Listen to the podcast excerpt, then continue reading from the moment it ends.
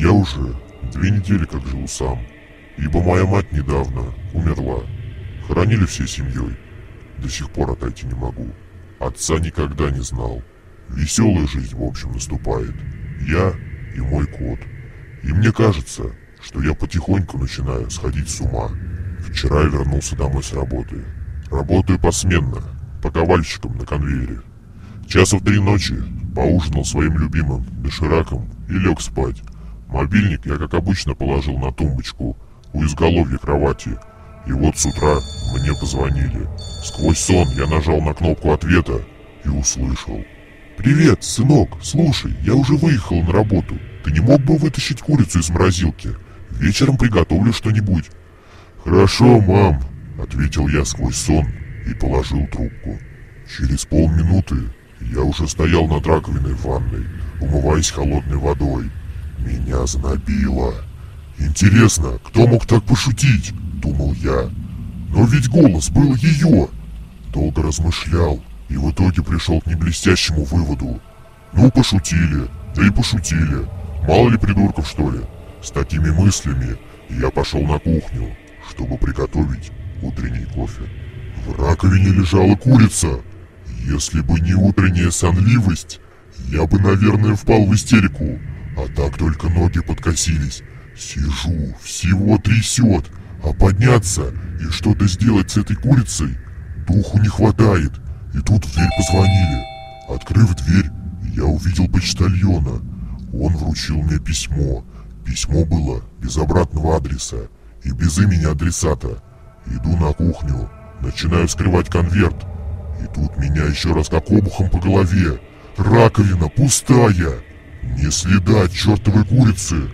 Я отложил письмо, заглянул в морозилку, лежит, мерзлая, кусочками льда.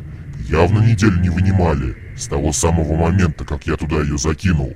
Привидится же такое, подумал я, психика, покореженная смертью близкого человека, так и дает о себе знать. Вернулся к письму, достал сложенный листок и стал читать. «Уважаемая Тамара Александровна, мою мать так звали, приносим вам искреннее соболезнование в связи со смертью вашего сына». «Чего?» – пронеслось у меня в голове. «В связи со смертью вашего сына?» Тут было написано мое имя и отчество. На производстве я впал в ступор. Чего же получается? С места моей работы приходит письмо без обратного адреса с моим некрологом. Причем там знают, что она умерла. Брал в кассе взаимопомощи денег на похороны. Да и отпуск на неделю мне начальство организовало. В конце концов, я решил со всей этой чертовщиной разобраться по приезду с работы. Оделся и уехал.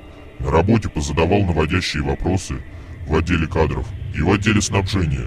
Не прямо, конечно, но учитывая, что на меня смотрели, как на идиота, понял. Кто-то всерьез решил вывести меня из себя или посадить в дурку. Проработав день с такими невеселыми мыслями, отправился домой. Зашел в квартиру и сразу почувствовал запах из комнаты матери. Неужели опять котяра сходил по нужде где не надо? Я взял тряпку в ванной, зашел в комнату матери и действительно увидел пятно на кровати. Включил свет и едва не словил сердечный приступ. Меня пробил холодный пот, в груди защемило.